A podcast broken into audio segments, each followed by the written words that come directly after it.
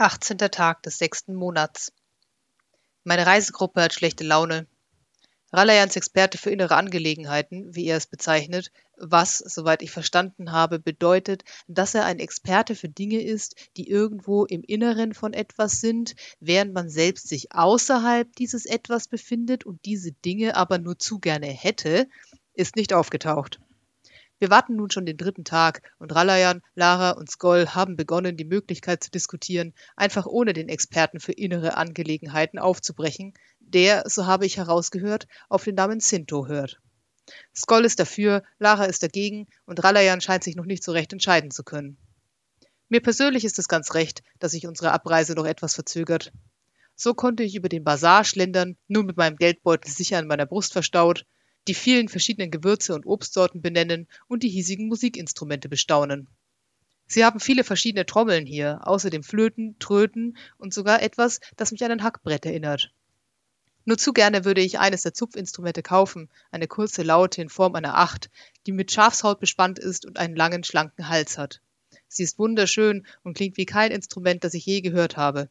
Doch das übersteigt mein Budget und ich wüsste außerdem nicht, wie ich sie transportieren soll. Vielleicht kaufe ich eine Tröte. In ihrer Freizeit leistet Mariam mir bei meinen Streifzügen Gesellschaft.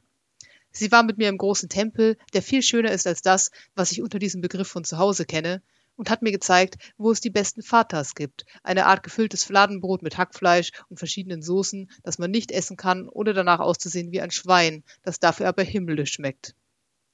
Es stellt sich raus, dass wir gar nicht so verschieden sind, sie und ich.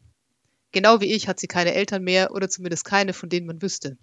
Seit sie klein ist, lebt sie bei ihrer Tante und deren Mann in der Goldenen Lampe, wo sie auch arbeitet, doch ihre Beziehung ist schlecht und sie streiten viel, in letzter Zeit noch mehr als ohnehin schon. Vor einigen Monaten ist Mariam ausgezogen, in ein kleines Zimmer über einem Teehaus, doch auch das hat ihre Beziehung kaum verbessert. Anscheinend denkt man hier dasselbe über junge Mädchen, die allein über Gasthäusern wohnen wie bei uns, und ihrer Tante gefällt das ganz und gar nicht. Als Mariam auch noch nach einer Gehaltserhöhung fragte, weil sie nun ja nicht mehr im Haushalt ihrer Tante lebte und nicht mehr ihr Essen aß, flog ihr die ganze Situation um die Ohren. Ich druckste eine Weile herum, dann nahm ich meinen Mut zusammen und fragte, ob das der Grund sei, dass ich ihre Hand in meine Tasche verirrt habe. Sie antwortete mit einer seltsam aussehenden Gebärde aus einem Achselzucken und einem Kopfschütteln. Eine Weile gingen wir schweigend nebeneinander die Promenade entlang, dann sagte sie unvermittelt, sie backe gerne, und ich fragte, ob denn das ganze Gebäck in der goldenen Lampe von ihr sei, und sie nickte. Nach einer kurzen Weile erzählte sie weiter, sie hätte gerne ihre eigene Bäckerei, irgendwann, nur einen kleinen Laden mit einem Verkaufstresen und drei Tischchen, in dem sie allein die Entscheidungen treffen könne und sich mit niemandem mehr zanken müsse, das sei ihr Traum. Ich nickte nur, weil ich verstand. Auch kleine Träume sind teuer. Skoll und ich gehen schwimmen. Er hat eine nachmittägliche Routine daraus gemacht, denn sein dichtes Fell ist in der glühenden Hitze der Stadt eine echte Qual und, so erklärte er mir, Schwimmen sei außerdem ein sehr gutes Training. Wir suchten uns eine geeignete Stelle unten am Strand und gingen ins Wasser. Einige Einheimische blieben stehen und sahen uns zu, und später lernte ich, dass die Leute hier eher mit Schiffen auf dem Meer herumfahren oder mit Netzen Fische aus dem Meer herausziehen, als selbst hineinzusteigen. Sie mussten uns für sehr sonderbar halten. Uns aber tat die Abkühlung gut. Ich hatte mich immer für einen guten Schwimmer gehalten, doch meine Erfahrung beschränkte sich auf stille Seen und kleine Flüsse. Das Meer mit seinen Wellen war, so erfuhr ich, etwas anderes, und mehr als einmal zog mir die Strömung die Füße weg und gurgelnd ging ich unter, nur um ein paar Sekunden später, einige Meter weiter, hustend und prustend wieder aufzutauchen. Ich muss bei diesen Gelegenheiten mehrere Liter Salzwasser geschluckt haben. Skoll hielt sich nicht mit albernem Geplansche auf. Er marschierte einfach ins Wasser hinaus, bis es ihm bis zur Brust reichte, stemmte breitbeinig dastehen, die Füße in den sandigen Grund und ließ das Meer an ihm zerren, jedes Mal wild heulend, wenn eine besonders große Welle sich an ihm brach. Wenn er einmal schwamm, dann schwamm er weit hinaus, bis er nur noch ein kleines Pünktchen im weiten Ozean war, und ich vertrieb mir die Zeit damit, den Strand entlang zu wandern und Muscheln zu suchen, bis er wieder zurückkam. Er hat auch versucht, mir Bataille, das Spiel mit den Bohnen, beizubringen. Es ist ein Strategiespiel, bei dem es darum geht, mit den eigenen Bohnen die Spielseite des Gegners zu erobern, während man die eigenen Stellungen hält. Das ist ungefähr, wie weit ich in meinem Verständnis des Spiels kam. Ich bin scheinbar einfach nicht der Beste darin, viele Dinge gleichzeitig im Auge zu behalten. Konzentrierte ich mich auf meine Elefanten hier, trieb Skoll dort seine Kamele in meine Festung. Verteidigte ich meine Festung, brach Skoll woanders mit seinen Truppen durch meine Front. Als ich ihn fragte, wie er denn das Spiel so schnell durchschaut habe und noch dazu, ohne ein Wort der Landessprache zu sprechen, legte er den Kopf schief und erklärte, das sei leicht gewesen. Bei ihnen zu Hause gäbe es ein ähnliches Spiel, das alle von klein auf lernten. Ich sagte, dass mir mit jeder Geschichte, die er erzählte, die fernen Lande im Osten interessanter vorkamen, und er sagte, vielleicht könne ich es mir ja mit ihm zusammen ansehen, wenn das hier vorbei war, und ich sagte ja, vielleicht. Und dann saßen wir noch lange in dem kleinen Straßenrestaurant und tranken schweigend unseren Tee. An den Vormittagen begleite ich Ralayan in die Bibliothek. Es ist ein riesiger Bau mit drei Stockwerken und mehreren Nebengebäuden, und mein Leben würde nicht ausreichen, um alle Werke zu lesen, welche die endlosen Regalreihen füllen. Während Ralayan über brüchigen Karten und Aufzeichnungen in mir unbekannten Sprachen brütet, wandere ich durch die Räume und ziehe mal hier, mal dort etwas aus dem Regal. Schließlich fragte ich einen der Gelehrten nach Schriftstücken über die grüne Wüste, und er brachte mich dorthin zurück, wo Ralayan hockte. Dann fragte ich nach Büchern über Drachen, und er brachte mich hinunter ins Erdgeschoss, wo er mich vor einem zwei Mann hohen Regal nahe des Ausgangs zum Garten zurückließ. Die Arme voll beladen mit interessant aussehenden Schriftrollen und dicken, ledergebundenen Büchern ließ ich mich wenig später Ralayan gegenüberfallen.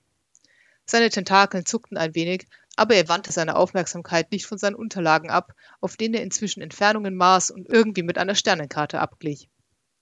Ich vertiefte mich in ein Standardwerk über die grüne Wüste, das Ziel unserer Reise.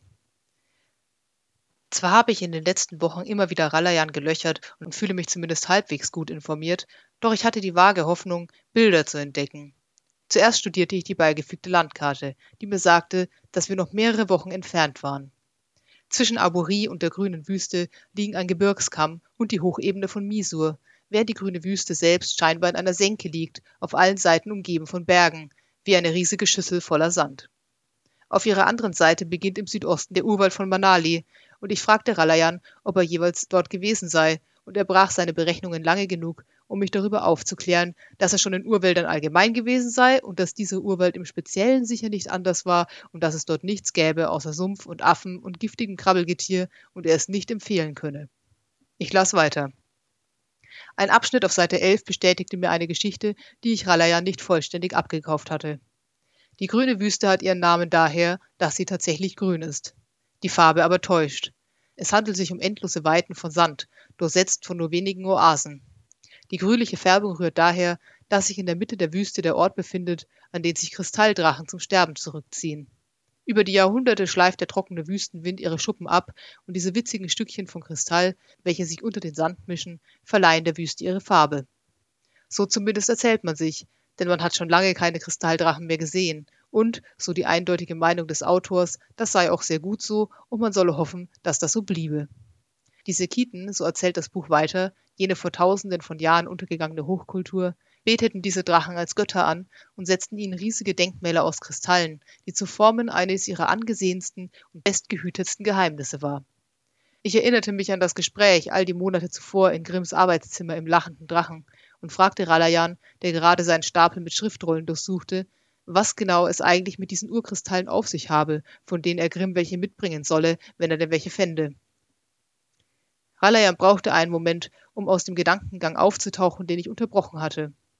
Dann reichte er mir wortlos eines der Bücher, das er bereits zur Seite gelegt hatte, und tauchte wieder ab. Ich blätterte das Buch durch. Die meisten Einträge waren lang und kompliziert und enthielten viele Wörter, die ich nicht kannte, und keine Bilder.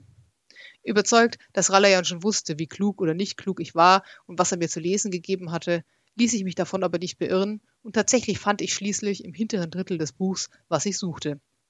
Der Schreibstil war nach wie vor akademisch grauenhaft, aber durch mehrmaliges Lesen jedes Satzes war ich in der Lage, mir das Grundlegende zusammenzureimen.